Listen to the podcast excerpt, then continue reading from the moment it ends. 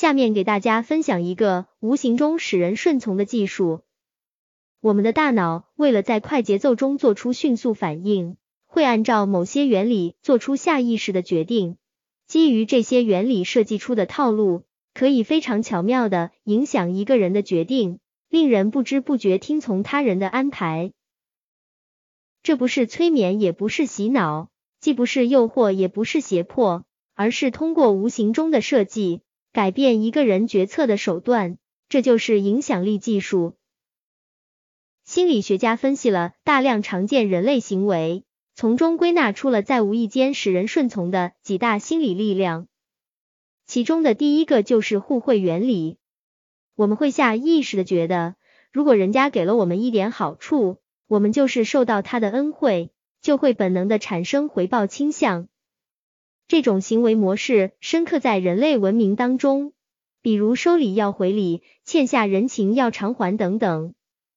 即使是一个陌生人，一旦我们接受他的小恩小惠，当他在提要求时，我们也会突然觉得不是那么容易拒绝。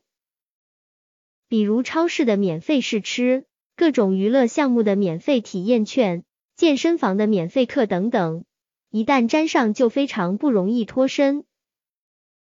经过长期的社会发展和文明演化，互惠已经写入了我们文化基因。接近天性本能的出现在人们身上。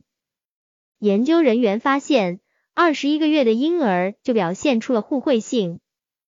互惠原理也被有心人利用，用来设计各类组织的宣传手段，比如传销、直销，甚至邪教。美国有一个募捐组织就惯用互惠原理，他们的成员会在人来人往的街头游荡，突然朝某一个行人手里塞一朵花。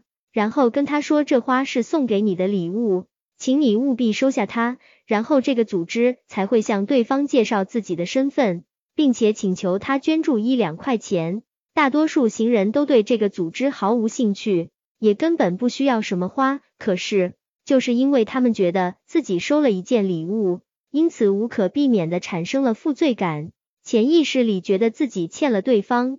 为了摆脱这种不愉快的感觉。行人多半会掏出一点零钱，迅速了结这件事情。到头来，这个组织的募捐成功率确实比其他的组织要高出很多。只是给你一朵根本不想要的花，就可以让你乖乖掏钱。互惠原理的影响力可以说非常巨大了。然而，最可怕的是，有时候对方甚至没有实质的物品，单纯的靠话术也可以调用互惠这种力量。假设你的朋友开口和你借了一千块，你实在不愿意借就拒绝了，然后他退而求其次的说一千块不行，借我两百块总可以吧？你是不是突然就觉得，哎，这个要求听起来合理了许多？你也许会想，我都拒绝过他一次了，现在他自己退了一步，那么是不是我也该退一步了？一千块真的不行，但是两百块嘛，就勉强借给他好了。这种手法也是使用了互惠原理的典型，在那些讲人情、重面子的人身上生效的尤为彻底。互惠原理是人际关系最为古老的原则之一，各民族的文化中都有这个原则。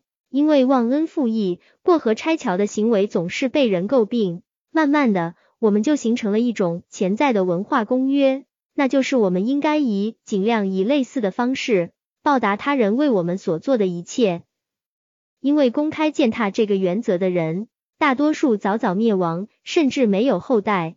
其实有人践踏互惠原则，也仅仅是背叛的时候，还会尽可能做的隐蔽。因此，我们一方面要学习调用互惠这种力量，无形中影响对方达到目的；另一方面也要做好防范，避免被套路。以上就是本篇文章的全部内容，谢谢收听。